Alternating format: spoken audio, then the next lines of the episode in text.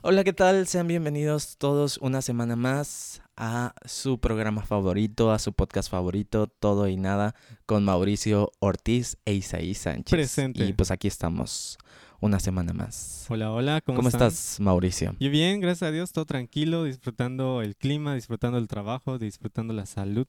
Ya me siento mucho mejor. Y... Y pues emocionado porque ya este viernes me toca cita con el médico. Entonces ya dentro de... Ah, yo pensé que ibas a decir emocionado porque ya tengo vacaciones o no sé. No, no tengo así, vacaciones. que dijeras. No tengo vacaciones. Qué triste es tu vida. Mm, por así decirlo, fíjate que no me afecta mucho el no tener vacaciones, me gusta estar trabajando. O sea, sí me gusta no hacer nada, pero estar trabajando está chido, ¿no? Porque es el ingreso económico, ya sabes. Entonces, está bien, está bien. No, no tengo problema con eso. Aparte, me da curiosidad algo porque mi hermano siempre me, me hace como que burla de que no hago nada, que me la paso jugando y- Ajá. y viendo series y no sé qué. Y me di cuenta precisamente de que estoy trabajando, relativamente estoy ganando chido, que es lo que más me importa, y aún así tengo tiempo para otras O sea, cosas. estás diciendo que lo importante en la vida solo es el dinero. No, Dinero, no, dinero. muy mal. En Muy parte, mal, muy mal. En parte es importante, Muy mal. si no, ¿cómo le haces para Sí, o sea, sí es importante porque pues si no, no vives, si no, pues de qué comes. Es importante el Porque dinero. inclu- e- e- incluso cuando te vas a casar te dicen de que van a vivir porque de, amor no se vive. Y sí, de Exacto. amor no se vive. O sea, Exacto. tienes que realmente trabajar en algo y pues que te genere recursos o dinero para pues comprar cosas. Y, y la palabra que voy a utilizar es efectivamente, como el efectivo, ¿ves? Todo se relaciona, todo está Ok, ok, ok. de manera conspiranoica. ¿Tú cómo Ah, estás? Cuéntame. Bien, bien, ya de vacaciones. Ah, tú sí estás de Ayer- vacaciones. Sí, yo sí. Bueno, antier, el, eh, porque ayer no grabamos. Otra vez Otra no vez no. Porque aquí, aquí mi señor, ahora ya no fui, ahora ya no fui, así que ya no, no es que es una y una, men.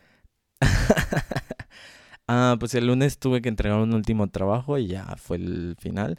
Lo que me estresa es eh, la, irre- la irresponsabilidad de los profesores. Por ejemplo, mi eh, maestra que me estaba revisando este trabajo que tenía que ver con taller de investigación, que es la materia que todos odian porque, pues, metodología y todo. El, el punto es de que tenía que entregar un trabajo que era un protocolo de investigación, lo entrego y me dice, no, es que, es que está mal, así yo no lo pedí. Le dije, maestra, ¿lo podría volver a revisar de pura casualidad? O sea, si me vuelve a decir, pues ya sé que está mal. Lo vuelve a revisar y me dice, ah, no, muy bien, excelente trabajo. Y yo, pues sí, léalo bien y después me viene a mí a decir de cosas, porque si no lo lee bien, entonces no, no me quiero decir, Claro. no, es que está mal. Ajá, y eh, otro maestro nunca nos evaluó durante todo el semestre, nada más hasta ahorita, el final evalúa. Y to- el- o sea, lo que me molestó es que todavía se excusa diciendo, no, es que chavos, eh, compréndanme, eh, doy clases de aquí, como en, en la universidad creo que da de clases de, de 7 de la mañana, ¿qué quieres? ¿Una de la tarde? ¿Dos de la tarde? Y en la tarde da clases en el Covach. Ok.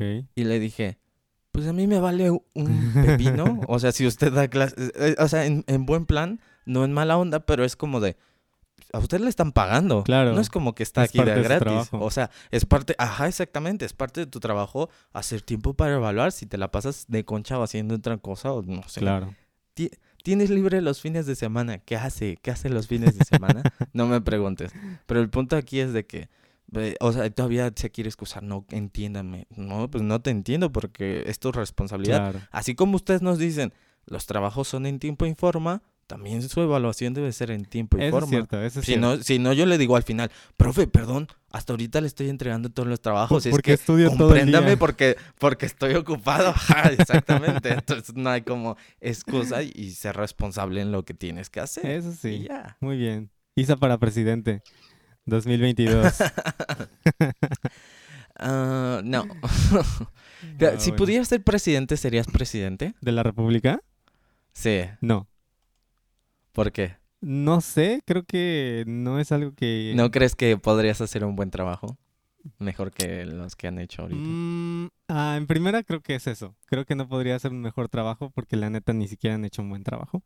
Pero todos tenemos esa idea de que podremos hacerlo mejor y la realidad es que yo creo que no. Entonces, en primera, esa sería una. La otra, aunque trato de meterme y conocer un poquito de política, la política no es lo mío. Entonces, entender todo este mundo... Sí, no hablas como político. Exacto, no, no, no, no. ni hablo como político, ni pienso como político, ni actúo. ¿Pero te gusta usar guayaberas? ¿Has usado Ay, guayaberas? no, guácala. Son lo peor del mundo. Son bonitas. No me A, mí gustan. me, a mí me gustan. A mí Me gustan porque son frescas. Sí, pues, me dijiste que usaste una en la boda esta última que fuiste, ¿no? No, no, no. En la última boda no, no usé gua- ¿No? no ¿Cuándo usé fue que guayaba- usaste no. guayabera? No sé, de repente uso así en, entre semana o Ah, ¿en serio? puedo, pero... O sea, por es que, gusto. Es, es- es que, es, sí, es que si hace mucho calor, mira, tiene dos pros, hasta donde yo lo, lo- lo es que te puedo decir. El primer pro es que si hace mucho calor, no se siente, o sea, la verdad es que sí, sí te hace paro, o sea, no es como una playera que, que te da más calor, Ajá. o sea, sí sientes fresco. Y el segundo es que como está medio holgadita, pues ya te da más forma. O sea, no tienes que hacer tanto ejercicio, por eso los políticos usan. Yo, yo siento que uno de los contras de la, de la guayabera, en primera es que te hace ver viejito. Pero es que hay de guayaberas a guayaberas. Ajá, sí, lo sé, lo sé. He visto muy poquitas, una ¿Tu o papá dos. usa guayabera? ¿Tiene guayabera? Sí, él sí. Tiene, que tener. Ajá, tiene de vez en cuando sí las una. usa. Pero ¿Ves? es que es la cuestión. Yo veo un, un hombre con guayabera y no me gusta cómo se ve. A mí no me gusta. ¿Sabes por qué se llaman guayaberas? Porque recogían guayabas. Exactamente. Sí, sí viene de ese punto de que recogían guayabas, porque por eso tienen bolsas, Ajá. porque realmente se iban Ahí las ponían, y, ¿no? y las metían allí. Ajá. Y ya después tomaron el nombre. Qué bonito. Y ya se comercializaron. Y guayaberas. Uy, qué originales somos. y ya, pero, pero sí, o sea, sí te ayudan al calor. ¿No usarías entonces- una? No. O sea, estás declarando en este, en este podcast que nu- Mauricio Ortiz nunca va a usar una guayabera. Mm, no sé si nunca. Quizás Escúchenlo, dependiendo. se va a terminar casando con una guayabera. Ah, no, van a no, ver. no, definitivamente no. No sé si nunca, pero tiene que ser mi último recurso y una situación muy específica en la que tenga que usarlo para que yo la use. Por ejemplo, que si me invitan a tocar Ajá. y dicen, todos vamos a ir de guayabera, pues ya ni modo, tengo que ir de guayabera, ¿no? Porque tengo que tocar de esa manera. Pero si me dicen a mí, bueno, ve vestido como tú quieras, jamás voy a usar una guayabera. ¿Me explico? Espero que con quien te cases diga, no, me gusta mucho Jamás. cómo te ves con guayabera. Jamás. Y ahí lo van a ver. Bueno, tú, tú sí usas guayabera. ¿Tú crees que serías un buen presidente? ¿Tú, ¿A ti te hubiera gustado ser presidente? Mm, Presidente de la nación. no sé, siento que son muchas cosas. O sea, mm, chances si me dijeran, pues ya te toca, pues sobres, no hay bronca. O sea, no, no, no tendré problema como para decir, bueno, pues ya, ya estamos en esto, a ver qué sale. Eh. Pero por, por elección mía, no es algo que anhele, no es algo que sea un sueño. No, la verdad, no. No quisiera ser presidente. ¿Tú qué, No. ¿Tú qué crees que es lo que necesite saber un presidente un- o una persona para ser presidente? Tener mucho conocimiento respecto a diferentes áreas. O sea, sí haber estudiado una carrera en específico, pero tener conocimiento de las diferentes áreas. ¿Por Ujú. qué? Porque ese es el problema por el que, en, en el, por el que no saben cómo manejar el, el- el país o el gobierno o los, los ciudadanos. ¿Por qué? Porque si tienes ideas o principios acerca de la economía, entiendes cómo se va a ir moviendo. Pero alguien que no sabe dice, ah, vamos a bajar el precio, vamos a hacer esto, vamos a subir aquello, pero no tienes idea de cómo se mueve ese mundo. Entonces tienes que saber eso. Lo segundo es, eh, debes de ser muy humano. O sea, por eso debes de tener como empatía, Carisma. saber cuál es... Ajá. No, no, no solo carisma, porque hay gente carismática otras que no hace nada y que... No, o sea, que no hace nada, no se interesa, nada más llega y te sonríe y eso, ¿no? O sea, empatía de saber qué estás sufriendo y en qué posición están otras personas. Ok.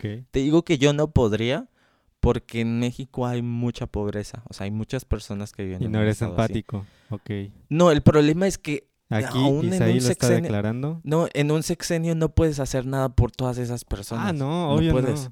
Entonces, eso es lo que me pesaría porque es como de quiero ayudar, pero no puedes hacer todo, o sea, no puedes hacer algo por todos Claro. al mismo tiempo. Entonces, sí es como mm, feo en ese aspecto. Fíjate que yo creo no que ese es uno de los mayores problemas de la política porque llega un presidente y deshace todo lo que hizo el anterior. Llega otro y deshace todo lo que hizo el anterior. En lugar de que anden viendo, ok, ¿qué fue lo bueno que hizo el presidente anterior? Vamos a continuar con eso. Porque no O están... seguirle. Ajá, no, seguirle. Aunque no esté bueno, porque por ejemplo el aeropuerto, ¿cuánto se gastó? Y ya no lo vamos a Ah, hacer. eso sí. Peor. Es, Ajá, es como de las cosas que más me irritan, ¿no? Pero, por ejemplo, cuestiones de, de educación, de salud, de artes y todo eso. O sea, ¿cuántos presidentes quitan programas porque no es el programa de él mismo? Entonces, Y luego hacen uno igualito, pero con otro nombre. exacto. Pero entonces ya no hay una continuidad. Ya no están favoreciendo al pueblo, simplemente están favoreciendo a ellos mismos. O sea, quieren que traigas un nombre y dices, bueno, o sea, no es el chiste. El chiste es que tú seas un servidor público y que busques el bien del pueblo o del país, ¿no? Pero no lo hacen. Pues sí, y, eh, o sea, pues sí, creo que es eso. Es que al final de cuentas es tu responsabilidad. Y, y, y, y que es un cargo en el que sí te pueden exigir. Claro. Porque al final la gente te puso allí. Estás allí con un propósito, no es que es como, pues miren, yo nada más estoy aquí para... No, o sea, se- te, te escogieron y estás allí, tienen derecho de exigir algo que quieren. Claro. Entonces, pues eso. Ok, como gobernador, no como presidente. Como Sí, gobernador. te lanzarías. Gobernador de Veracruz. Mm, fíjate que estaría más accesible. Para que vivas en la capital, Poza Rica. Ah, la onda, ¿no? ¿Cuál capital? ¿No, te, Este, no, ¿No te acuerdas de ese video? Sí, el de Peña Nieto, ¿no? Sí. Pero, pero Ajá, creo que dijo. Boca del Río. Ah, no sé, cualquiera de las dos está igual de mal. Sí. Bueno, Boca del Río sí me gusta, está chido. Aparte me queda cerquita. Porque es la parte fifis. Ajá, O sea, la, la parte pipiris nice. exacto, de- exacto. de Veracruz. Eh, fíjate que como gobernador no le vería tan mal. O sea, toda- todavía tiene mucho contexto de, de saber de política, saber de economía, Ajá. de relaciones, de hablar de cierta manera. Pero siento que obviamente no es tan demandante como ser presidente, ¿no? Entonces igual y... Y si llegase a pasar en alguna dimensión, no me molestaría tanto. Vamos a darles eh, flautas a todos los niños porque necesitan música en su vida. Además estaría chido. necesitan música en sus No, corazones. flautas. Yo no soy de las flautas. Además, si llego a ser gobernador... pero dan flautas porque es el instrumento más barato. Exacto, yo lo sé, pero no es lo más propio para aprender. ¿Qué es lo más Ah, que no, te ya sé. enseñan? Do, re, mi, fa, sol, la, si, do. Y Te luego... enseñan el himno a la alegría. Y- y nada más te las memorizas, o sea, ni sabes qué estás tocando. Ajá, exactamente. Entonces, como gobernador, mi primer decreto mundial sería Mundial, que mundial. quedan prohibidas las guayaberas. Así nomás. Y ya no tengo que usar ninguna. Y luego que llegue el presidente de la República con su guayabera. Ah, Ajá. pues ya ni modos, pero... Es que no puedes, es un lugar caliente. Todavía prohibirlas en un lugar donde hace frío, pues ay, nadie le afecta. Pero es que aún así, o sea, están O sea, feas, por- es que ve, ¿cuánta gente tú ves con guayabera en el Estado de México o en la Ciudad de México? No mucha, No, es bien no raro. manches, sí, es Por- raro. Creo que solo los Ajá. que tocan música jarocha son los únicos que se han de vestir allá de esa manera. Exacto, pero si vas a un lugar caliente, es formal y es fresca. Entonces tú No sé, no me Es que- late. Es que también, de, ¿de qué tipo de guayabera estamos hablando? Porque hay de telas a telas. Vato, yo no sé de esas cosas, no me digas a mí. ya para escucharon, mí Mauricio no iguales. sabe de moda, no sabe de tela. ¿Cuál moda? Las guayaberas son tan antiguas que no ¿De tienen qué nada que está hecho con- el pantalón que usas? De algodón. ¿Seguro? Sí. ¿La mezclilla es algodón? ¿Seguro? ¿Cómo sabes que traigo mezclilla? Mm, ¿Cómo sabemos que traes pantalón? no lo sabemos. y no les voy a decir. Ok, ok. Ahora, Eh, estaba pensando Ajá, ahorita dime, con dime, lo que dime. decías de, de presidente o gobernador. Ajá. Me, me fui así como que a la infancia y creo que muchos en algún momento dijimos, cuando sea grande quiero ser policía, cuando sea grande quiero ser bombero. No, quieres yo ser no dije eso. No, Yo tuve, eso, yo tuve muchos amigos que así eran. Yo de niño, yo recuerdo que desde que voy en primero de primaria, decía, yo quiero ser maestro de matemáticas. Ahora soy maestro, no de matemáticas, pero soy maestro. Entonces, ¿Pero no te gustaron las matemáticas después? no, sí, siempre me gustaron. Ahora ¿Ah, sí? ya no soy bueno porque no las practico mucho. Ok. Pero siempre me gustaron las matemáticas. Siempre fue mi materia de las que sacaba siempre 9 o 10. 9 o 10. todo el tiempo. Solo, solo en la prepa Yo, yo. tuve como que problemas. Fenómeno. Ajá. Pero es porque ahí tuve mi etapa de rebeldía y ya no le echaba ganas a nada. Pero en general me gustaban las matemáticas. Ahora, con esto, ¿cuántas personas crees que hayan logrado ese sueño? ¿Crees que De influye? ser lo que quería Ajá, ser. ¿crees que influye así como el deseo de querer serlo de verdad? O milagros de la vida, no sé.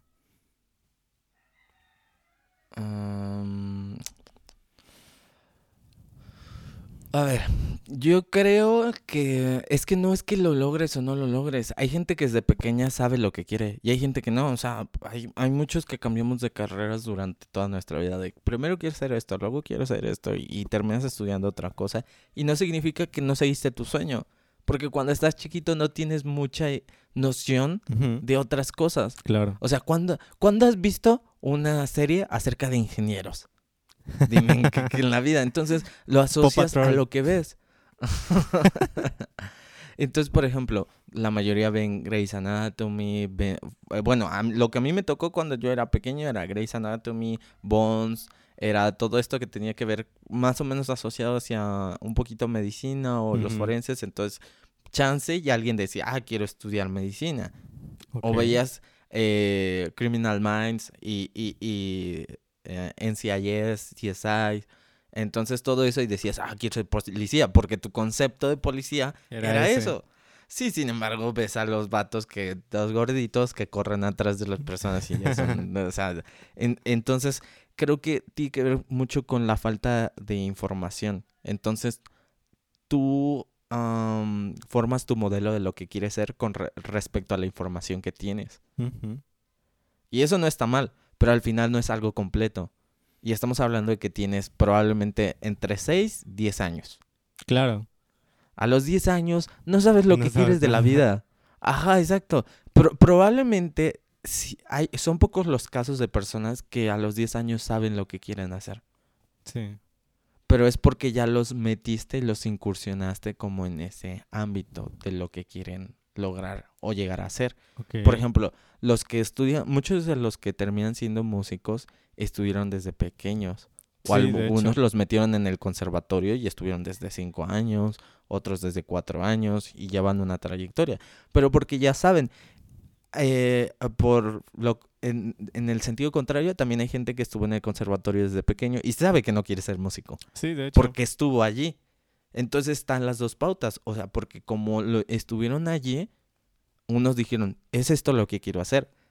Porque ya lo conocieron. Y están los otros que dijeron, es esto lo que no quiero hacer. Porque ya lo conozco, ya estuve allí y no quiero Y- hacer esto. Y ese es el punto del que quiero hablar, vato. Porque Ajá. tú lo acabas de decir. El, el pensar que quiero hacerlo o no quiero hacerlo me determina si lo logro o no. Y es ahí la cuestión. O sea, ¿cuánto deseamos las cosas que queremos y las obtenemos? No sé cómo hacer esa pregunta. Pero, o sea, por ejemplo, ah, yo quiero conducir un carro de carre- carreras. Así Fórmula 1. Ajá. O sea, mi deseo me va O sea, a llevar ¿quiere- quiere- ¿quieres correrlo o quieres ser corredor? a correrlo. Digamos, metas. Nada más correrlo. Sí, o exacto, sea, exacto. decir, me quiero subir a un carro Fórmula 1 y, cor- y- Exacto, y dar una vuelta. O sea, eso es lo que quieres hacer. A eso me refiero, ajá. Ok. O sea, yo Es una- ahorita, Mauricio, quiero conducir un carro de carreras, Fórmula 1.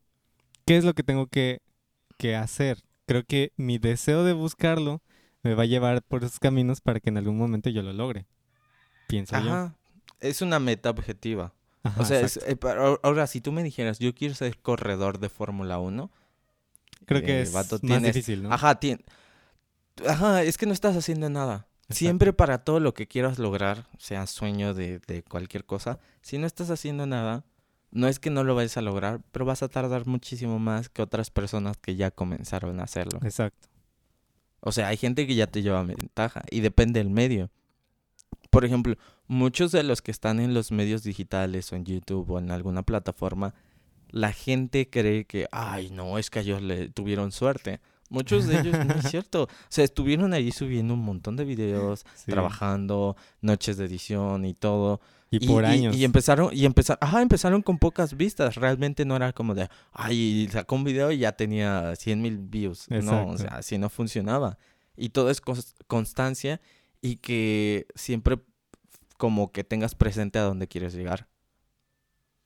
Porque, por ejemplo, la otra vez estaba escuchando justamente, ah, pues una entrevista que le hacían a Eugenio Derbez. Y que él dice, yo me arrepiento de algunas cosas que hice porque lo único que hicieron fue desviarme o ocupar mi tiempo. Claro, me dejaron bastante dinero. Él decía, sí me dejaron dinero, o sea, porque pues si no, no me hubiera vendido. Pero al final ese tiempo lo pude haber ocupado en lo que yo quería lograr porque eh, estuvo mucho tiempo involucrado en proyectos en México haciendo como eh, comedia y todo eso, pero lo que él quería hacer era cine y dedicarse a, hacer películas, a ser actor de películas, productor. Entonces dice, pues todo este tiempo, o sea, sí tenía dinero, pero me había desenfocado de lo que quería lograr. Porque dice, porque es bien fácil que en el camino cuando ya te sientes cómodo, pues dices, nada, pues ya mejor me quedo aquí y que estoy Ajá, ¿para qué me la sigo? O sea, ¿para qué sigo esforzándome por llegar allí? Si ya aquí estoy bien. Pero de alguna manera logró lo que él quería, ¿no? Tal vez, como dices, le tomó más tiempo. Sí, y dice, y, él decía incluso que, que él tuvo que batallar más porque, por ejemplo, la, la trayectoria que él traía era trabajar con comedia. Imagínate hacer películas más serias, un poquito con un contenido. Igual, si todo el mundo, si tú le preguntas a Eugenio Derbez, lo siguen tachando de al comediante mexicano. Sí, de hecho. O sea, entonces dice, eh, yo sé que va, va a tomar tiempo en el que me puedan ver para algo diferente o para algo más serio, pero al final es lo que él quiere lograr. Entonces, es como, ah, y también mencionaba que, eh, dijo, para mí fue un poco más sencillo, pero no para todos es lo mismo. Hay veces que tienes que dejar algo que ya está bien establecido por seguir por algo que, que, no. sabes cómo, ajá, que no sabes qué va a resultar, si te va a ir bien o te va a ir mal. Sin embargo, es como pues jugártela por el todo. ¿Tú has logrado algo así? Así como que digas, lo, he pensado, lo he analizado y lo he logrado. Lo he pensado, lo he analizado, lo he logrado. Ajá, o sea, determinación. Mm. Pues solamente tengo. Es que, por ejemplo. Mm, pues uno de ellos, bien chistoso. Puede ser, no lo sé. A ver, te explico. Eh, cuando yo empecé mi página ah, en Facebook, eh, pues mi motivación siempre ha sido como. No el alcance, o sea, no el alcance en cuanto a números de. de ahora tiene 500, ahora tiene 1000, ahora tiene 2000. No, no me refiero a ese punto, sino el alcance de si alguien necesitaba escuchar algo, algo diferente y todo. Y, esa siempre fue la intención. O sea, no importaba si me escuchaban cuatro personas, si a, si a una de esas cuatro personas le movía algo que yo dijera o que pues allí habláramos, yo estaba bien. E, el, problema es que las redes sociales son muy ah, agresivas y son muy crueles en el sentido de que muchas veces no ves ese feedback, o sea, eh, retroalimentación, esa retroalimentación. Entonces tú no sabes, o sea, sí sabes que alguien lo está escuchando, pero cuánta de la gente que a lo mejor se queda con algo de lo que le dijiste, te lo va a decir, ah, gracias por esto. No, o sea, la gente sigue su, su vida. Y entonces es muy complicado porque tú dices, no, ya lo dejó de hacer. Total, de esas cuatro personas no sé ni quiénes sean y pues creo que no está jalando. Y, de repente empiezo a recibir mensajes. Eh, una persona me escribe que me dijo, me quería dar de baja de la universidad porque sentía que lo que estaba haciendo pues no, no, no jalaba. Y me dijo, y escuchar lo que dijiste pues me hizo replantear el, el hecho de salirme. Y, y, ya, y ahorita sigue y estudia y ya le gusta, al parecer. Entonces, eh, todo ese tipo de cosas. Otra persona me, me escribió de... ah creo que esa vez estaba hablando acerca de, de creer o no creer, eh, que cuál era la... Y, y, justamente en esa ocasión, una chica que también eh, conocí porque me escribió, porque empezó a seguirme y todo, shala, me dice, se lo puse a una amiga, que esa amiga por algún tiempo asistió a la iglesia, y después se fue y pues, sus ondas. Y cuando se lo pone, se puso a llorar y, y que, y que la, la chica tomó una decisión de regresar otra vez. Órale. Entonces son como cositas que tú dices, tú no te imaginas qué impacto puede tener el que tú digas algo, Claro. pero al final ese era el propósito de, de lo que yo comencé a hacer. Y, y ya, entonces eso, y por eso te decía, ¿y en qué puede culminar? Yo siempre dije, estaría chido, la verdad, y sí lo proyecté de esa idea, de que de hacer esto, pues me invitaran a, a, a otros lugares, a, Claro, a claro. compartir y todo. Y tentativamente tengo una fecha para diciembre, para ir a otro Ah, ¿en lugar, a serio? compartir. Entonces te digo, pues son cositas que, que, que salen, o sea, que tú dices, pues al final de cuentas yo no soy, te digo, no soy tanto de números, sí te pegan si te los pones a ver, pero tú Sí. sigues haciendo. Ok, e- eso está chido porque creo que, como dices, tal vez en, en redes sociales no es tan, tan transparente esa, ese impacto que estás generando en la gente. Ajá. Pero ya cuando te lo dicen, creo que sí es bien significativo, ¿no? Y obviamente te Sí. motiva muchísimo más a hacer lo que estás haciendo. Y aparte lo disfrutas. Creo que también esa es una de las cuestiones, ¿no? Por ejemplo, ayer estaba hablando con una alumna y ella me decía, porque le pidieron que grabara un video para la escuela y donde ella tocara, ¿no? Y ella dijo, es que todavía no me siento lista. Y mientras platicaba conmigo me decía eso. Es que me frustro al estudiar, me desespero, quiero que me salga, pero tuve un momento en el que dije, ok, voy a tomarme mi tiempo, voy a ser paciente y lo voy a disfrutar, ¿no? Y ahí es donde yo regreso a lo de la mentalidad, ¿no? Creo que cuando tú estás decidido a hacerlo, o sea, obviamente hay momentos en los que te vas a enojar, hay momentos en los que te vas a desesperar, tal vez en los que parece que no estás progresando nada, ¿no? Pero tu deseo de lograrlo te debe de motivar y te debe de llevar al punto en el que quieres, ¿no? Y yo lo veo con cuando yo aprendo una canción. Hace poquito subí un video de, de un cachito donde estoy tocando Sí, sí, sí, sí, sí, el. Liebestram Sí. de, de Liszt. Y es una canción bien difícil. Y créeme que por años, casi desde que estoy empezando a es- a estudiar música, dije, yo algún día quiero tocar esa canción porque era de mis favoritas. Fue de las que me motivó a estudiar piano. Pero siempre decía, no manches, es que está muy difícil, es que no lo voy a poder tocar. Y agarraba al principio y me costaba trabajo. Y ya me, me costaba trabajo y lo dejaba. Y así pasaban años, volvía a ver la primera página, lo tocaba, no me salía y lo dejaba. Y así me la pasaba. Y esta última vez dije, no, a ver, tienes que lograrlo. O sea, sí está difícil, pero tienes las capacidades para resolverlo. ¿Cómo lo vas a resolver? Entonces siento que mi mentalidad me llevó a avanzar, ¿no? Y llegó a este punto de la pieza en donde hay una parte que todavía no me sale bien, todavía me cuesta trabajo. Pero dije, ok, tampoco me voy a estancar en esto. Ya lo puedo tocar, no lo toco limpio, pero voy a seguir avanzando con la canción. Y estoy avanzando, ya solo me falta una página de cuatro que son. Y complejas, ¿no?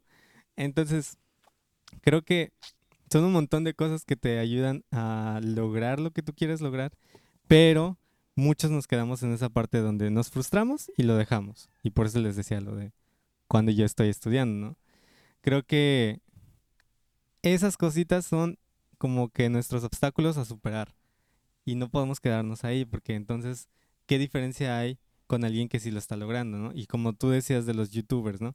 O cualquier deportista o cualquier artista, o sea, ellos esos obstáculos los tuvieron que superar y también pasaron por cosas difíciles. No es como de como que ellos son sobrehumanos, ¿no? No tienen poderes especiales o no tienen ningún privilegio.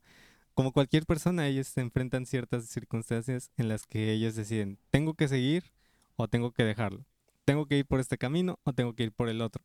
Y son decisiones que les impactan en su vida y muchos toman decisiones correctas, tal vez otros no, pero de alguna manera todos, si queremos lograr algo, tenemos que estar bien determinados y bien enfocados en cómo lograrlo.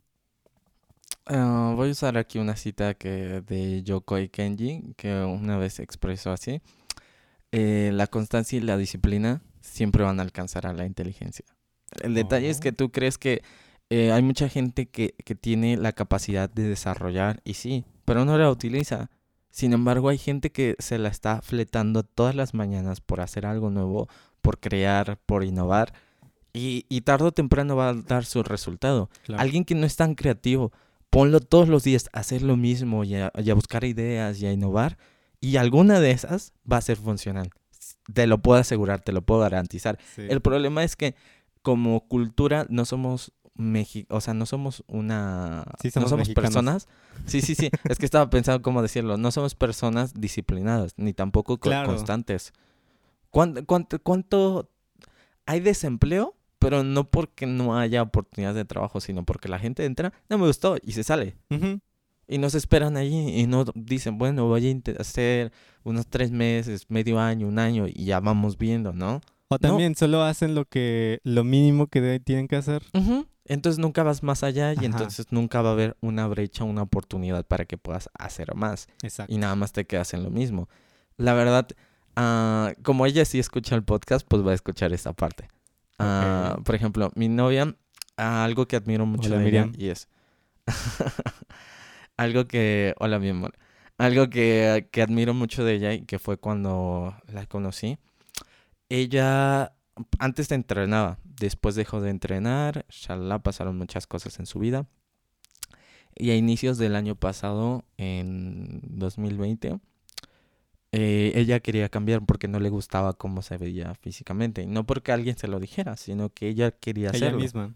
Ajá. Y, y se puso las pilas, logró bajar.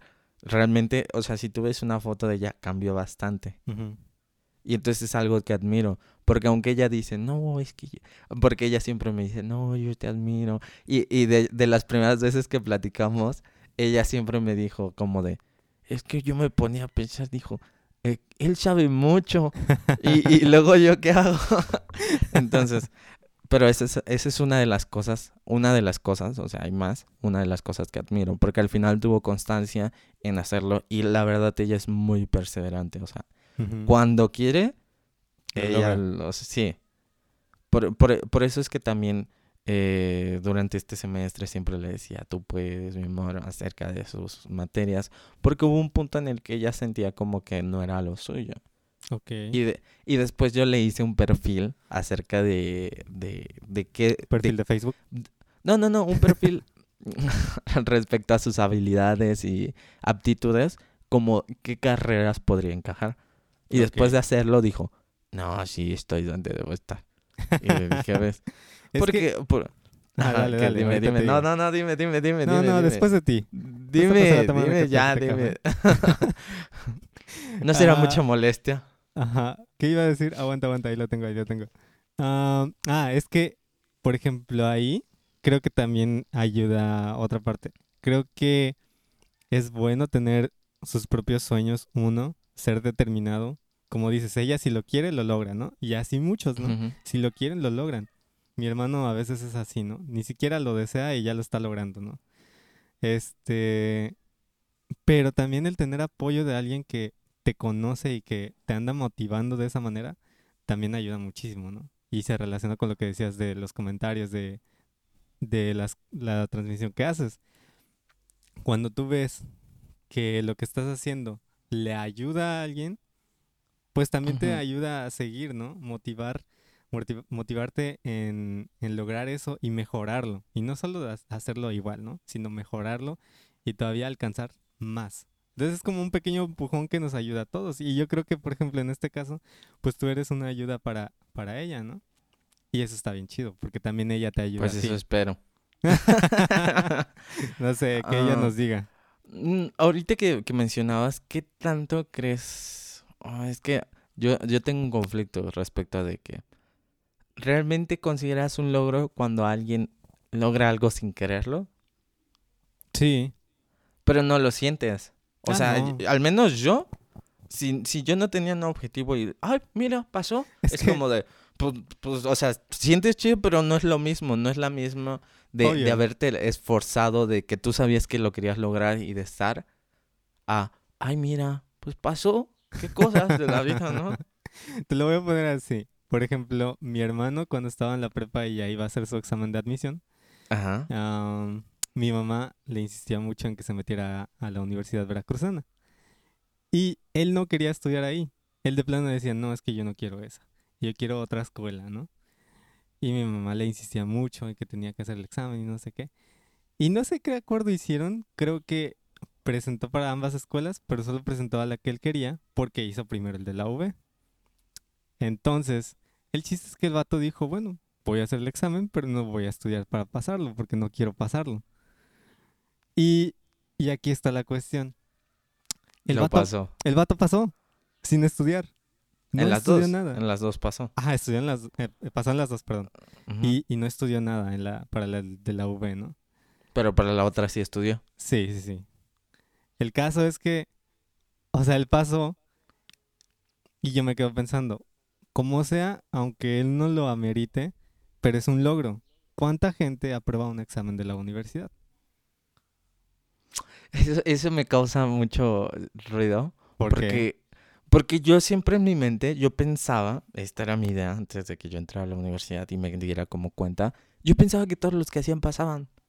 O sea, para ¿En mí, para mí sí era un pensamiento mágico y hay una ideología que tenía allí de pensar de, Ok. pues todos los que presentan pasan, ¿no? Ese era mi, mi Como en la primaria. A- a- hasta, a- hasta que me di cuenta de que no, que no todos pasan y que hay mucha gente que no pasa los exámenes. Y yo dije, ah, qué feo se ha de sentir.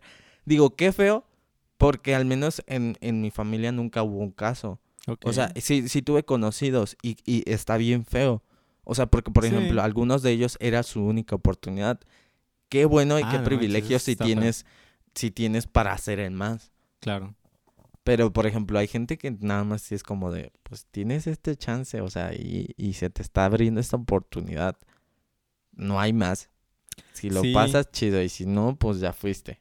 Es que esa Entonces es la eso es feísimo. Sí, yo por ejemplo hice examen para la licenciatura de jazz y lo hice creo que dos veces y quedé hasta la segunda.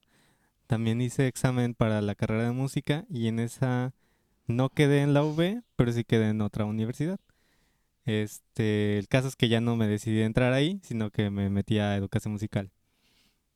Entonces sí sé qué se siente, ¿no? Y sí sé que puede pasar. Y eso es música, ¿no? O sea, es un área de artes en donde tal vez solo presentan 50 personas y entran 30. Ahora, yo no me imagino en los de medicina o ingenierías que presentan tantísimos y solo entran, no sé, 50 a 100 personas o no sé cuántos sean. Por ejemplo, aquí entró menos del 10% cuando yo presenté para esa. No manches. E- Es ese- que, muchísimo. por- es- es- ajá, pero es que, por ejemplo, mm, a mí no me... Cuando yo presento para medicina, no, no, no hubo... No me mortifiqué ni nada. Yo iba bien tranquilo y todo. Dije, pues si paso, chido. Y si no paso, pues también está genial, ¿no? Es, No- es no la nada. mentalidad. Ajá, no pasa nada, le dije, pues al final de cuentas. Y es que en mi pensar era como, yo tengo otros planes, tengo otros proyectos, y, y, y, y en ese momento yo sí le dije a Dios, si tú no quieres que pase el examen, o sea, que estudie medicina, pues así, y ya. Porque yo sabía lo que implicaba medicina, era estar estudiando. No, no, no que sea una carrera más difícil que otras, cada una tiene su complejidad, pero sí es una carrera que demanda mucho el estudio, o sea, estar leyendo.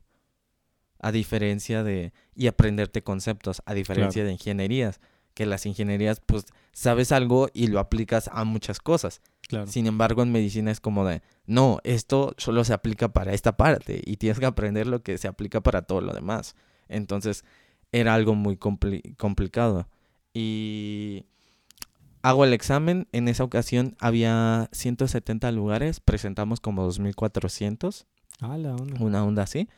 Y, y ya presento el examen, me dan resultados, eh, no paso, pero pues saqué muy, muy buen puntaje. Haz de cuenta que cuando no paso el examen quedo en el lugar como 190 y algo, ciento, dentro de los primeros 200. Ujú. Entonces solo iban a admitir hasta el 170. y Pues yo estaba como despuesito de eso, o sea, estaba entre... O sea, del 1 al 200 quedé por allí, o sea, como en Claro, el claro. 198, 190 y por allí. Y pues ya no había pasado. Y yo dije, va, estoy tranquilo. Y me ofrecieron meterme a otra carrera por el puntaje que traía. Y yo le dije, no, gracias. Eh, Next.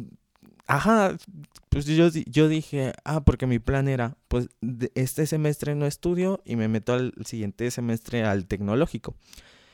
Y después me hablan de la universidad y dicen, ¿sabes qué? Ya haciendo el ajuste de entre que los que no se inscribieron y todo eso, puedes estudiar. O sea, puedes estudiar entrando como normal. O sea, eh, porque ves que se mueve la lista de lugares cuando pasa eso. Y me dijo, y entras. Y le dije, ah, muchas gracias, pero ya no estoy interesado. Y todo el mundo me dijo, no, estás bien tonto, estás bien menso. Y le dije, pero pues ya era una decisión que había tomado y, estaba bien. Y, y, y, ahorita lo analizo, por ejemplo, hay ciertas cosas que no me gustan. Hay, hay cosas bonitas de la carrera de medicina que me llaman la atención, que me gustan, que la verdad mis respetos, pero hay otras cosas que yo no podría hacer. O sea, que me, no sé, me pues, ver vísceras, a lo mejor me da asco y le vomito al que está ahí enfrente. Entonces, yo digo, ah. por, por algo al final de cuentas pasó, o sea, que no estudiara y estoy tranquilo y todo chido y tengo libertad como de hacer otras cosas. Entonces, eso también fue como de, mm, mira. Entonces, al final, eh, eso es a lo que te digo. Son esas cosas que si pasas, o sea, sí, sí, sí me sentí bien no te lo niego, el decir, ah, ya pasé, ya tengo el lugar. Claro. Y me sentí más bien diciéndoles, no, gracias. No. no, pero como no era algo que como anhelaba con todo mi corazón, porque yo entiendo que hay gente que, que quiere y anhela estudiar medicina y esa es su pasión. Y o sea, y, y, lloran si no pasan y lo intentan tres veces y a lo mejor a la cuarta entran y está bien. Qué bueno que persigas lo que te gusta y lo que quieres. Sin embargo, para mí era como, pues si pasa, pues chido. Y si no, no pasa nada. Porque yo creo que una carrera, al menos en mi perspectiva, no te define. Y no te define tu futuro ni lo que vas a hacer. Hay mucha gente que estudió cierta carrera y termina haciendo otra cosa. O sea, sí te puede ayudar, porque al final son herramientas. Y si de eso quieres vivir, estudia. O sea, si, si, si tu si tu tirada es tener un negocio, dice, no, yo no quiero estudiar, quiero tener un negocio, y no sé, de restaurante hizo, pues estudia aunque sea administración para que sepas cómo administrarlo. Ah, y, mi hermano. Pues, ajá, es que el problema es que hay gente de, no, pues yo pongo algo. Pues sí, pero hay gente que no tiene idea de, de qué implica un, de qué hacer ni cómo hacerlo. Ajá. Pues sí, o sea, mínimo en, en administración de empresas te, te, te, explican cómo se estructura un negocio, qué debes de tener, cómo debes de hacer tu planeación y todo. Entonces eso tiene que ver, pero pues la gente, no, ¿para qué estudio? O sea, te sirve, son herramientas y si no te cuesta, o sea, si, si es accesible, ah, estudia. No seas menso, o sea, si, si lo puedes hacer, estudia. Si tienes la oportunidad, estudia. Si no puedes, pues ni modos, hay algunos que les tocó hacer.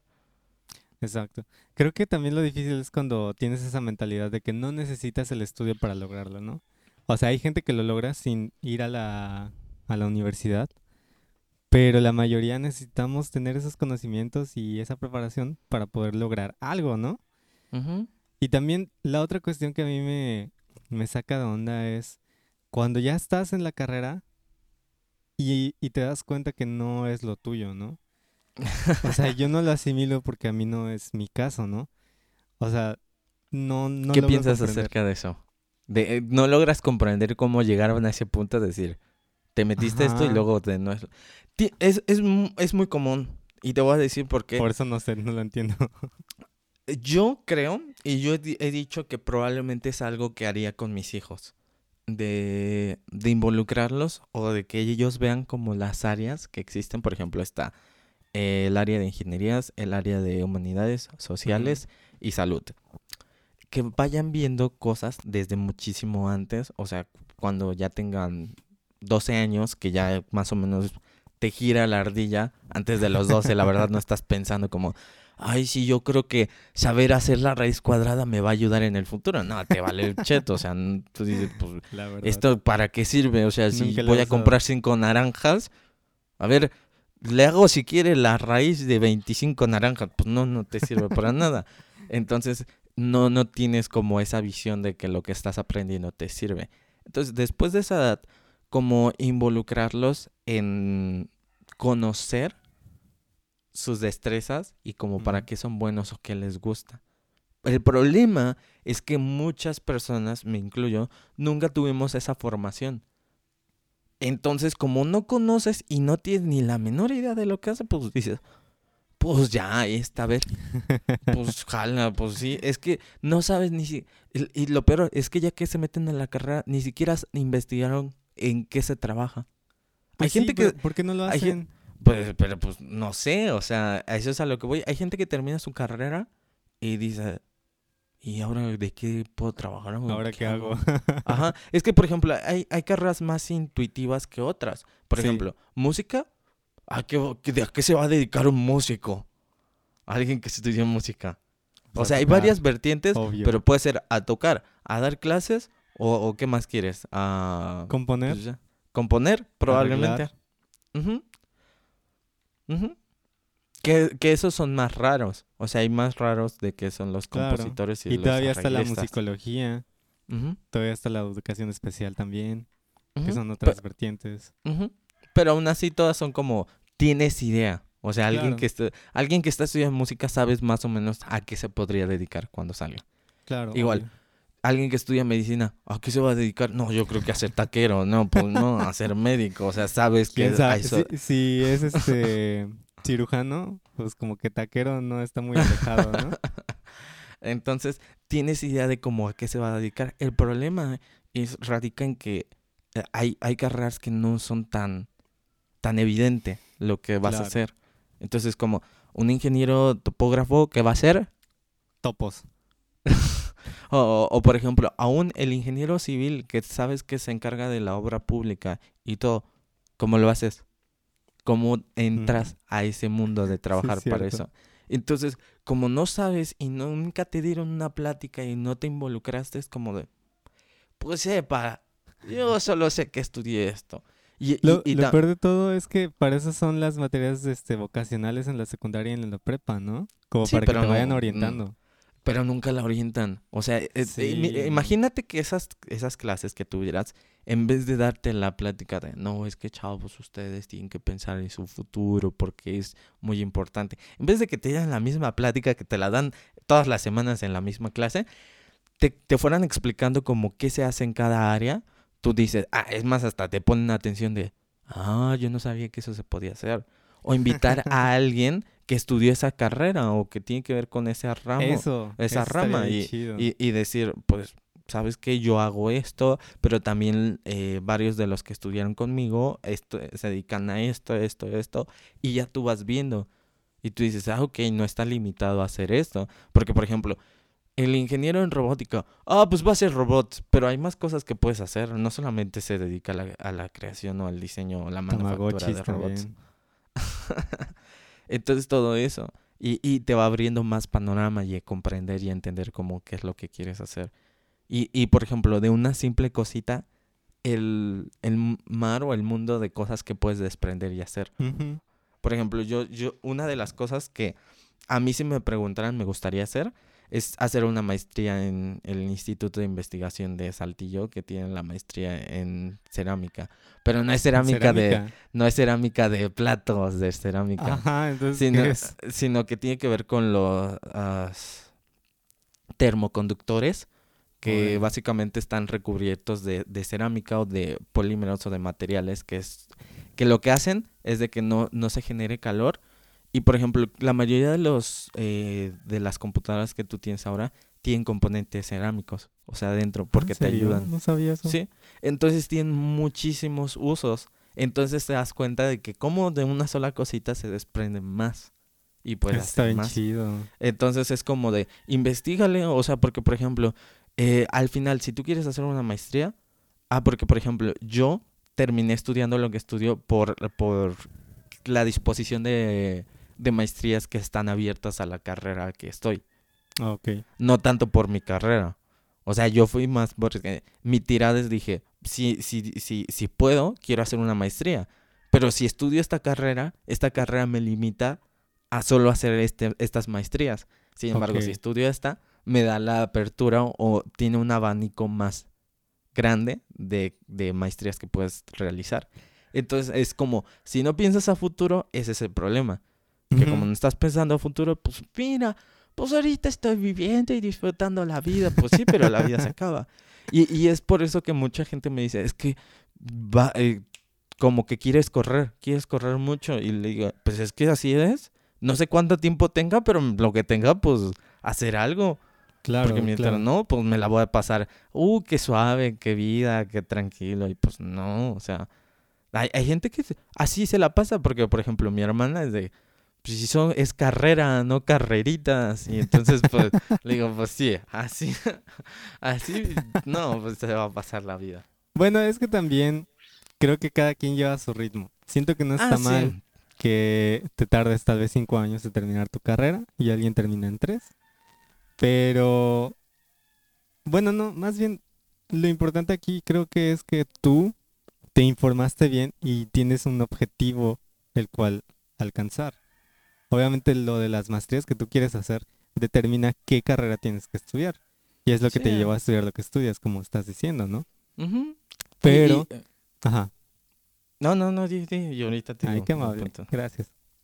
Y, y es por eso que no entiendo a estas personas que de pronto se salen de la carrera porque no es lo que ellos querían. O sea, te entiendo si te sales, que porque los maestros son flojos, que porque no estás aprendiendo lo que tú querías aprender, tal vez te, vas a estudiar a otra universidad la misma carrera. Ok, eso te lo entiendo. O por cuestiones eh, económicas, ¿no? Que ya no tienes para solventar tus gastos y pues no puedes continuar la carrera. Esas te las entiendo. Pero así que de plano digas, no, pues es que no me gustó, no era lo que yo quería. Pues como dices, infórmate. O sea, el objetivo de las materias. Te vas a perfilar una vez graduado. Y hacia dónde te puedes dirigir, ¿no? Lo que decías de, de ya sea de oportunidades de trabajo o algunas este, maestrías o doctorados. ¿Qué es lo que quieres?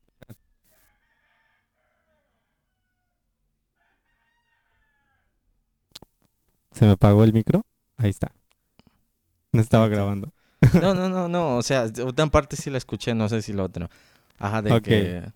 Este, cuando es- entré a estudiar música, pues obviamente lo que yo quería era dar clases de música. Entonces por eso me quedé con educación musical. Ok, Porque pero mi- tenía, porque tenías un objetivo. Exacto, exacto. Ahora, la otra carrera, la de jazz, no quiero terminar siendo jazzista, pero me encanta el conocer otras cosas y poder hacerlo de otras maneras, ¿no? Entonces me, com- me complementa a mi carrera de educación musical, ¿no? Y está bien chido porque eso también me ha abierto algunas puertas, ¿no? O sea, que dicen, ah, estudiaste en Yasub, ¿no? Y tienes las capacidades para enseñar. Ah, pues por eso te contratamos, ¿no? O cuando algunos alumnos me dicen, no, pues es que quiero tocar esta canción, pero es que yo no sé nada de jazz o no sé cómo tocar estos acordes. Y yo por las clases que he tomado, pues ahora me ayudan como a, a resolverlo, ¿no? Entonces, obviamente lo que yo estudié me ayuda a complementar lo que yo hago ahora. Y es una herramienta para seguir creciendo. Eso es que no le entiendo, no encuentro sentido cuando es que no es lo mío. O sea, entonces, ¿para qué te metiste? O sea, ese lugar pudo haberlo ocupado alguien que lo quería y ya lo apreciaste. Y se me hace que justo, ¿no? Desde- Eh, no sé. Creo que la cuestión es que te informes, ¿no? Si vas a estudiar apenas la universidad, infórmate qué es lo que quieres, infórmate cuáles son las cosas que ofertan, las materias, los perfiles y hacia dónde te puedes dirigir, porque la verdad... No, bueno, bueno, incluso, o sea, si ya estás dentro de la universidad y ves como que no es lo tuyo, busca en qué área se puede enfocar, porque al menos estoy seguro de que un área en la que se puede ejercer esa profesión te va a gustar. Al menos un área. Sí. Entonces, si ya estás en eso, termínalo. O sea, yo no comprendo cómo hay gente que llega a, no sé qué quieres, octavo semestre, noveno, pues sí, octavo semestre, séptimo semestre, y se da baja. Entonces es como de, pues ya estabas en, lo- en la final. Y, y ya. ¿Tienes problemas con el micro? ¿Ya jala o no? Es que no te escucho. Ok. Mientras yo sigo platicando aquí, tú me sigues escuchando. Bueno, respecto a lo que decía Mau, es sí, o sea, tiene que ver mucho con eso, con que tengas presente qué es lo que quieres hacer, qué es lo que quieres lograr, a dónde quieres ir. Y pues también, ah, pues, no sé, que, que te dispongas lo que decía Mo es muy cierto, de que hay gente que termina la carrera en cinco años, hay gente que la termina en tres. El problema no es el tiempo. Y, ¿Ya y escúchenme bien aquí, que yo no estoy haciendo eh, pelea o, o riña respecto a lo del tiempo. Cada quien termina. El problema que yo veo aquí es que muchos de los que se la alargan, la alargan porque no quieren salir, porque no saben qué quieren hacer o no saben ni cómo se hace lo que estudiaron. Entonces sí. allí yo veo y, y creo que radica el problema. Sí, ¿Ya? creo ¿Puedes que... hablar? Sí, ya, ya puedo hablar. Ya me escuchas, ¿verdad? Sí. Sí, creo que, o sea, por cuestiones de la vida, si lo terminas en cinco años, incluso seis, que hay oportunidades de hacerlo en seis. Aquí O en el tecnológico tiene seis y medio. Seis y medio, a la onda. Este, creo que no está mal, pero como dices, si nada más lo haces porque, porque quieres quedarte más tiempo, no está chido. Si nada más lo haces que porque, no sé, cualquier otra cosa, creo que no está bien. O sea, por ejemplo, en mi caso me tomé un poquito más por la cuestión del trabajo recepcional. Hubo un año en el que yo no tuve maestro que me dirigiera. Básicamente fue un año perdido. El otro año ya me la, eh, me la pasé trabajando, tomó tiempo, pero ya fue todavía después del tiempo permitido, ¿no? Pero ya, o sea, ya estaba sobre el límite, era mi última materia. Creo que en esas ocasiones pues tampoco hay tanto problema, ¿no? O por ejemplo, los que se van de intercambio, obviamente ahí tienen que aplazarse un año más. Sí, sí, sí. Y está chido, o sea, no hay problema si lo terminas en cinco años y te fuiste un año. Sí, o sea, porque al final tú, tú decidiste, dijiste, voy a vivir esta experiencia. O sea, ¿cuándo se va a Exacto. volver a repetir? Porque tú, tomaste la decisión, pero los que dicen, no, pues ya, ahí voy, ahí voy, como, pues no. O sea, ese no es el punto, es como de, pues que te enfoques y la Claro. termines. Y ya, porque incluso también hay gente que termina, o sea, te se tarda más, porque a lo mejor tuviste que trabajar y estudiar, o sea, tuviste que trabajar para pagarte la escuela. Exacto, también. Entonces tampoco está mal, porque pues se entiende, o sea, no todos tienen la misma situación, no todos tienen la misma condición. También es algo que admiro, hola mi amor, es algo que admiro de ti. Ah, por hablando ejemplo, de ella, Miriam, e- por si ella, no saben. ella estudia y trabaja, entonces ella tiene que pagarse su escuela, ella tiene que pagarse mucho de los gastos que ella tiene. Claro. Entonces como de, yo no sé si yo podría. La verdad, Claro. la verdad. O sea, ella me dice, no, es que, y ella me dice, soy tu fan número uno, pero le digo, sinceramente yo no sé si podría. O sea, creo que, eh, tal, tal vez sí, pero me costaría bastante, porque nunca he estado acostumbrado a estudiar y trabajar. Porque Claro, pues, no, he no he tenido la necesidad. Sin embargo, entiendo que hay gente que tiene que estudiar y tiene que trabajar porque no, no hay otra forma. O sea, yo sí estoy bien agradecido con Dios y con mis papás de que pues puedo estudiar y solamente enfocarme en mis estudios y no, Claro. no tengo que trabajar. Mis papás siempre han sido, "Si- el que quiera trabajar, pues váyase a trabajar. O sea, no, no es porque realmente haya una necesidad. Hay cosas que, por ejemplo, cuando queremos cositas extra, pues sí, trabajale, porque aquí de hecho no es como de necesario. Lo que quieras, claro. Ajá, o sea, por ejemplo, no, papá, ¿qué crees? Pues creo que necesito un Xbox porque, porque, pues en la carrera me lo piden. Entonces, pues no, eso no son cosas que se El necesitan. es que papá necesito analizar la música de Halo para ver y de eso es mi trabajo y si no tengo pues, me pues, reprueban. Alguna vez quiero analizar la música de Halo y no manches, es que sí está chida. Tiene cosas bien, bien geniales, bien interesantes. Y sobre todo cuando las comparas las de Halo 1 con Halo 2, Halo... No, hombre. Qué cosa tan preciosa. Pero necesitas un PlayStation para analizarlo. Ándale. Ay, vato. y, y pues ya, entonces te digo, tiene que ver mucho con eso. Creo que sí, sí era el punto que querías tocar. Sí, sí, sí, justamente. Sí, eso. porque me habías dicho que querías más o menos tocar como ese punto. No sé. eh, hablando de eso, te había dicho que yo quería tocar a los coach. ah, bueno, no. Sí, a los coach motivacionales. Sí. Los odio. Me caen mal. ¿Por qué? Ah, porque siento que roban mucho dinero. O sea, realmente le roban a la No lo gente. niego. O sea, por ejemplo, los que están en las redes sociales y monetizan por redes sociales, chido, síganlo haciendo. Creo que algo van a ayudarle a alguien. Pero los que paga el seminario y te voy a dar las respuestas Ah, que sí. necesitabas es como, dude, no. O sea, no pagues. ¿Para qué? Es que se hizo un negocio. Creo que Sí, al ya sé que se hizo un negocio. era la idea era sana, como el coach, aquel, aquella persona que te motiva y te orienta y te, te muestra el camino. Pero, o sea, llegó seguramente algún abusado a aprovecharse de ese business, sacar libros, dar conferencias y cobrar por todo lo que hace. Y siempre repite el mismo mecanismo. Y Ajá. también la cuestión es que todos, todos, todos dicen lo mismo al final de cuentas. Tú puedes. La decisión está en Exacto. ti. Pues-. Pues para eso mejor me lo digo a mí mismo, ¿no? Me grabo una... No, pues te lo terminan diciendo. Y cuando También. vayas a tu casa, te lo dices a ti mismo. Pues sí, ya sé que eso, pues... Por eso te digo que me caen mal. O sea, me caen mal en el sentido de que las personas que están dispuestas a gastar ese dinero, muchas veces no es como que tengan todos los recursos del mundo. de hecho. Sin embargo, están buscando como una respuesta diferente y una solución a sus problemas. Pues es dinero que estás tirando a la basura sin ánimos de ofender a alguien. Si está escuchando esto un coach motivacional, no me caes bien. No. ¿Y, y cuál es la diferencia con el mentor?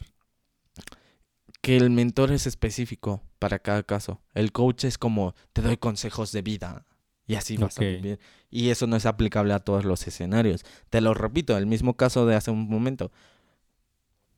Tan, tan solo velo en un estudiante que no tiene que trabajar y en otro que tiene que trabajar y estudiar.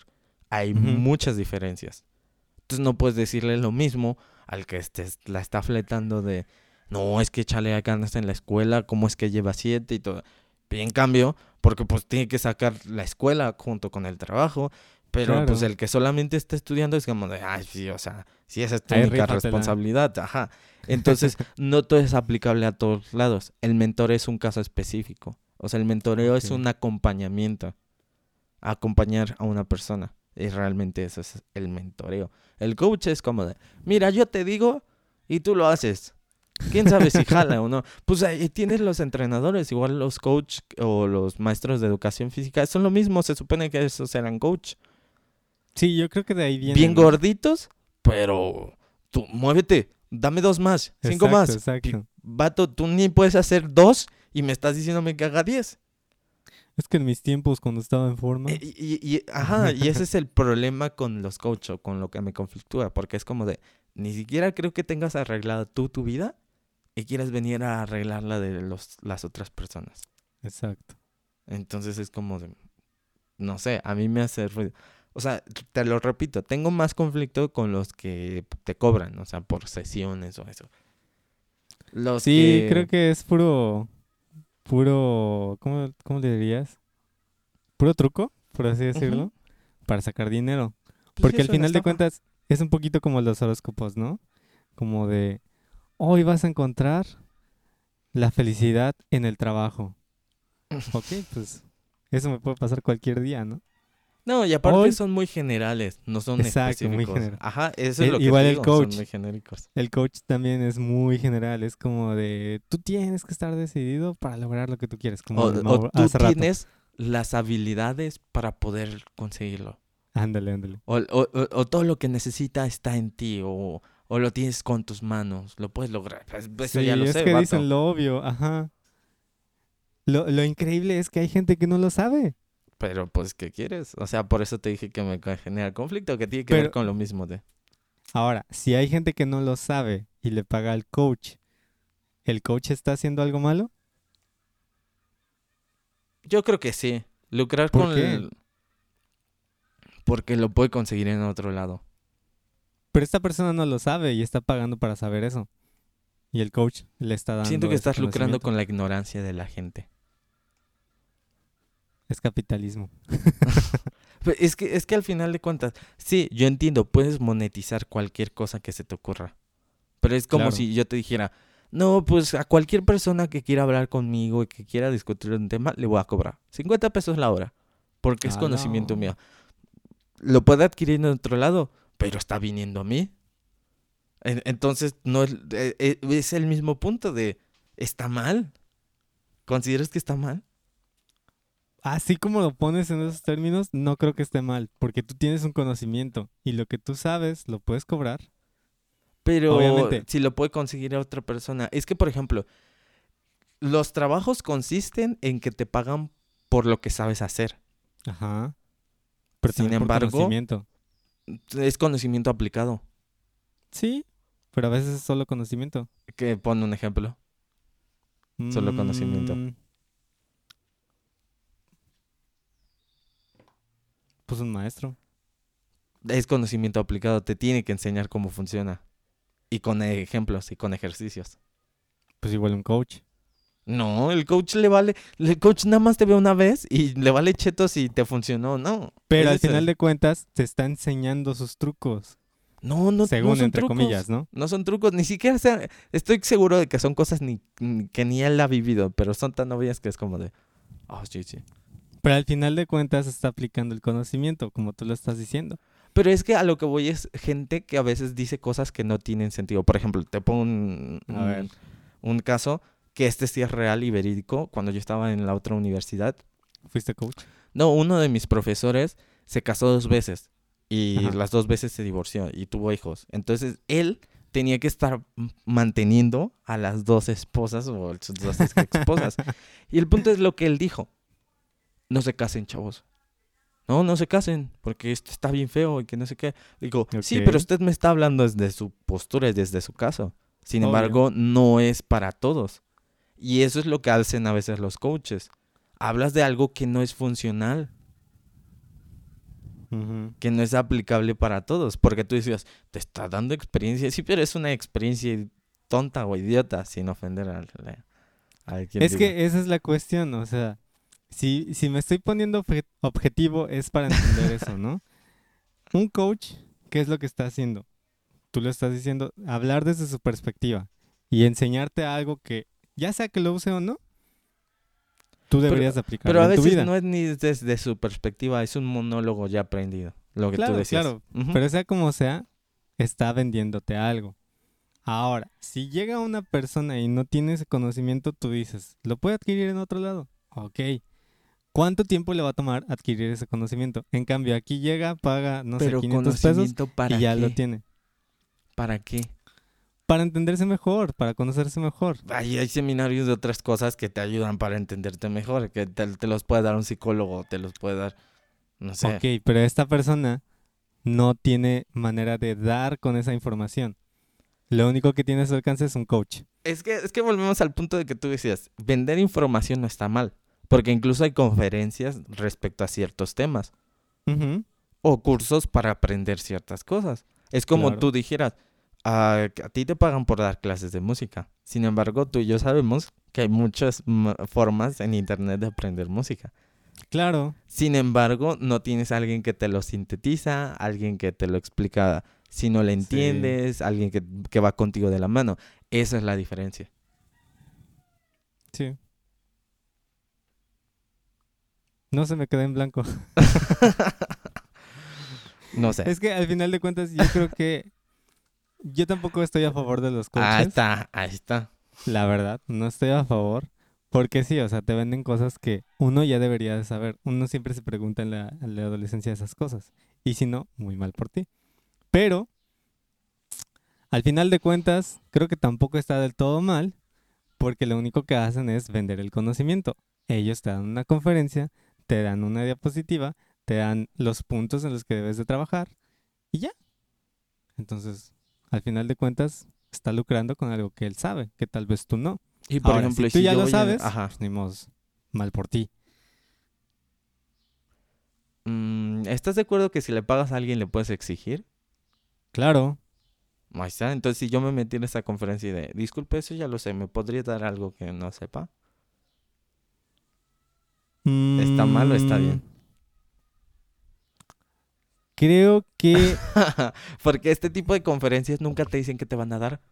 O sea, no te dicen, Exacto, vamos a hablar de esto. va, Es como, nada más le ponen como de, es la respuesta que tú necesitas a tu vida. motivacional. Ajá, sí, sí, una cosa así, pero no sabes qué te va a dar. Entonces, si yo entré, disculpe, eso ya lo sabía, ¿me regresa mi dinero o me da algo que sí?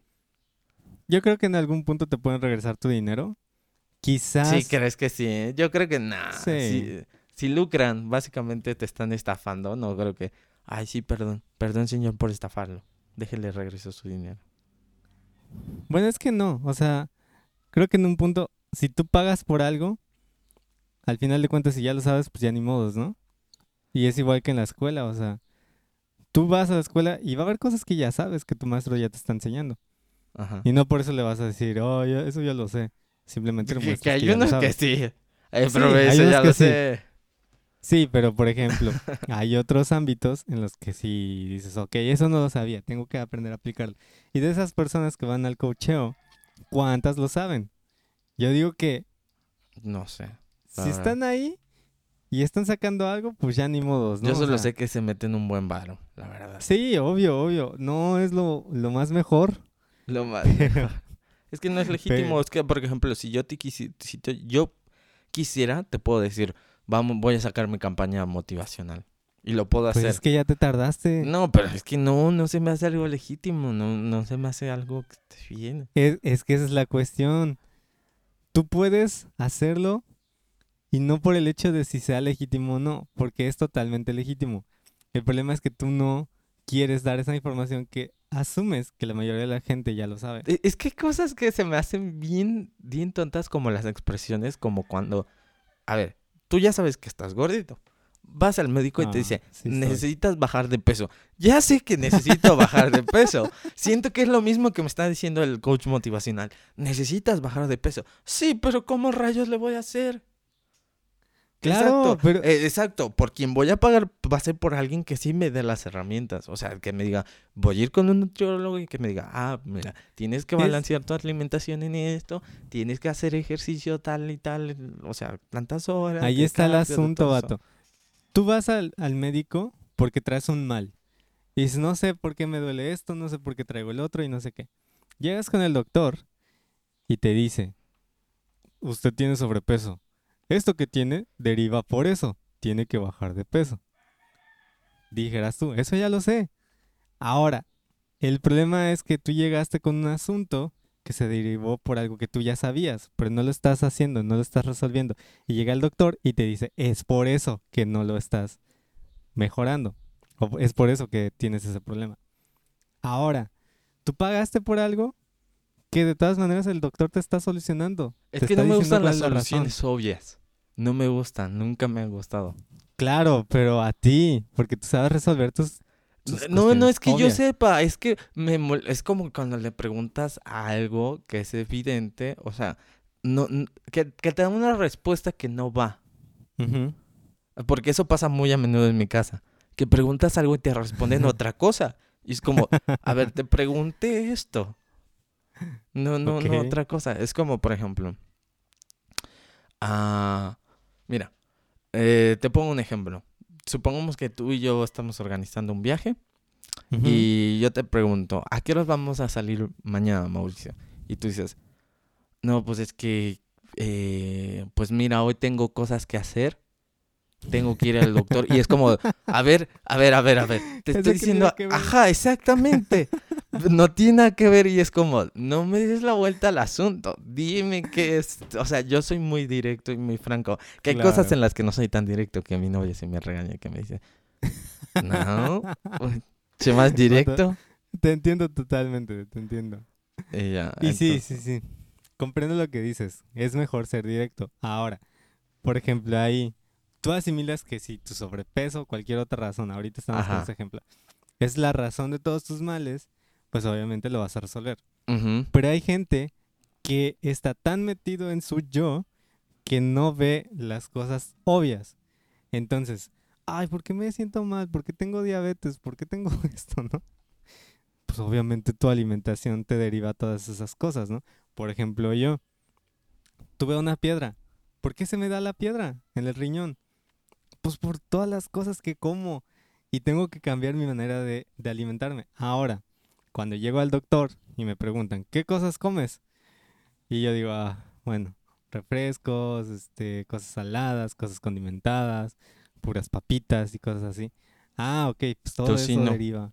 Tocino. No, casi no como tocino. Ah, el Ah, tocino es bien rico. Sí. Obviamente, yo sé que tengo un problema, pero me cuesta trabajo resolverlo. No es hasta que llega alguien y, entre comillas, me regaña Y me dice, ese es el problema de por el cual estás así. Tienes que solucionar eso. Es obvio, pero no lo voy a hacer hasta que un profesional me lo diga. Así somos muchas personas.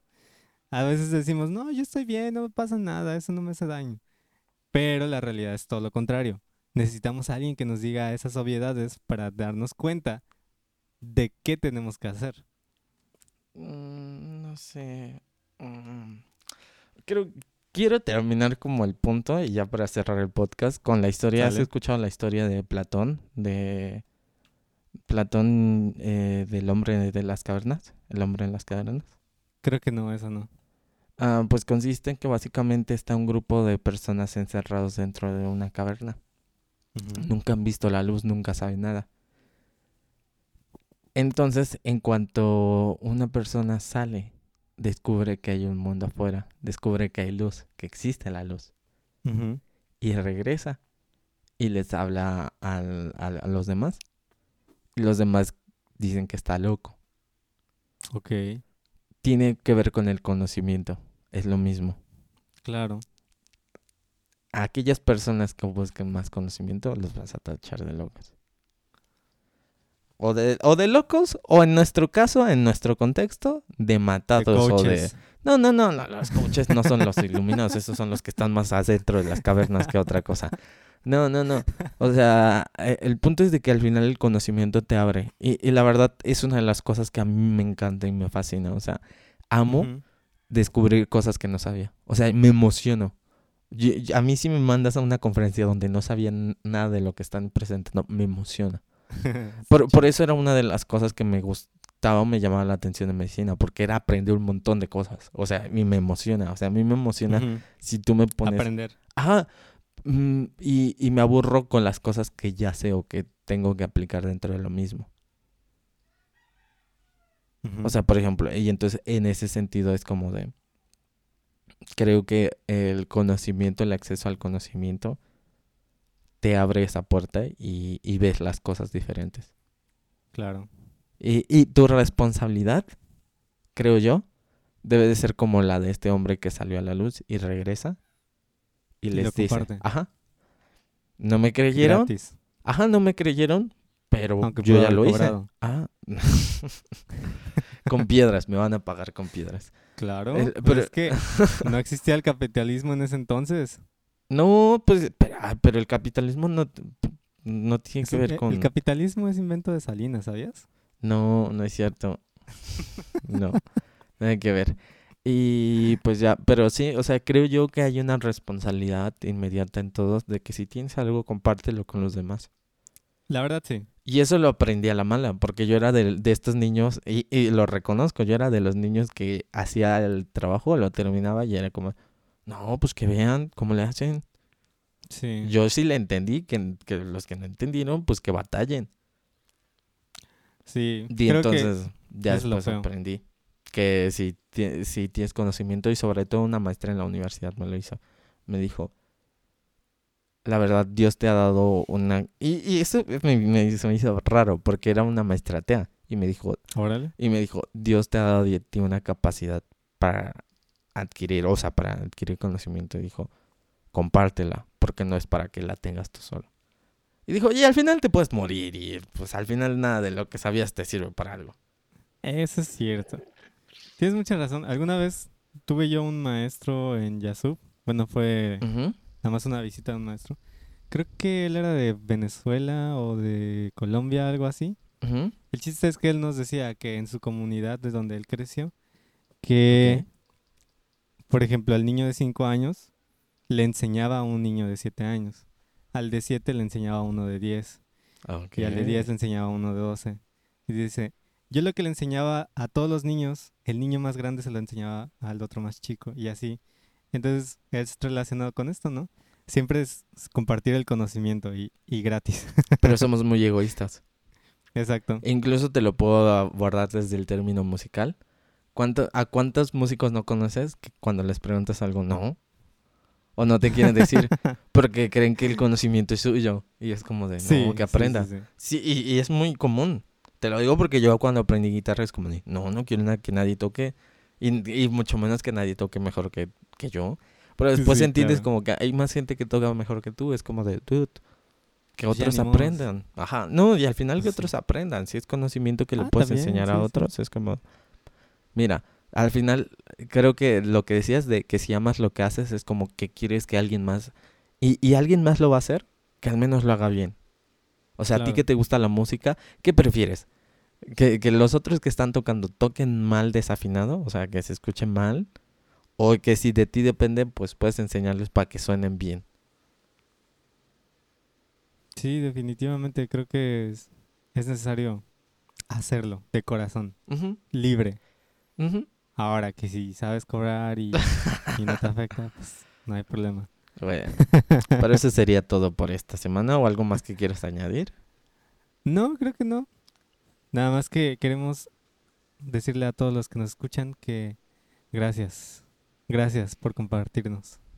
Y es gratis escucharnos. esto, ¿eh? Y No es les estoy cobrando, que debería. Porque así como Oh, que, todo, que todo se debe de cobrar. Ya sí que todo se cobrando. monetizar. ¿Quieres escuchar mi podcast? 20 pesos. Sale, listo. Nos vemos la siguiente semana. Que tengan bonita Órale. semana y nos vamos. Bye. Bye.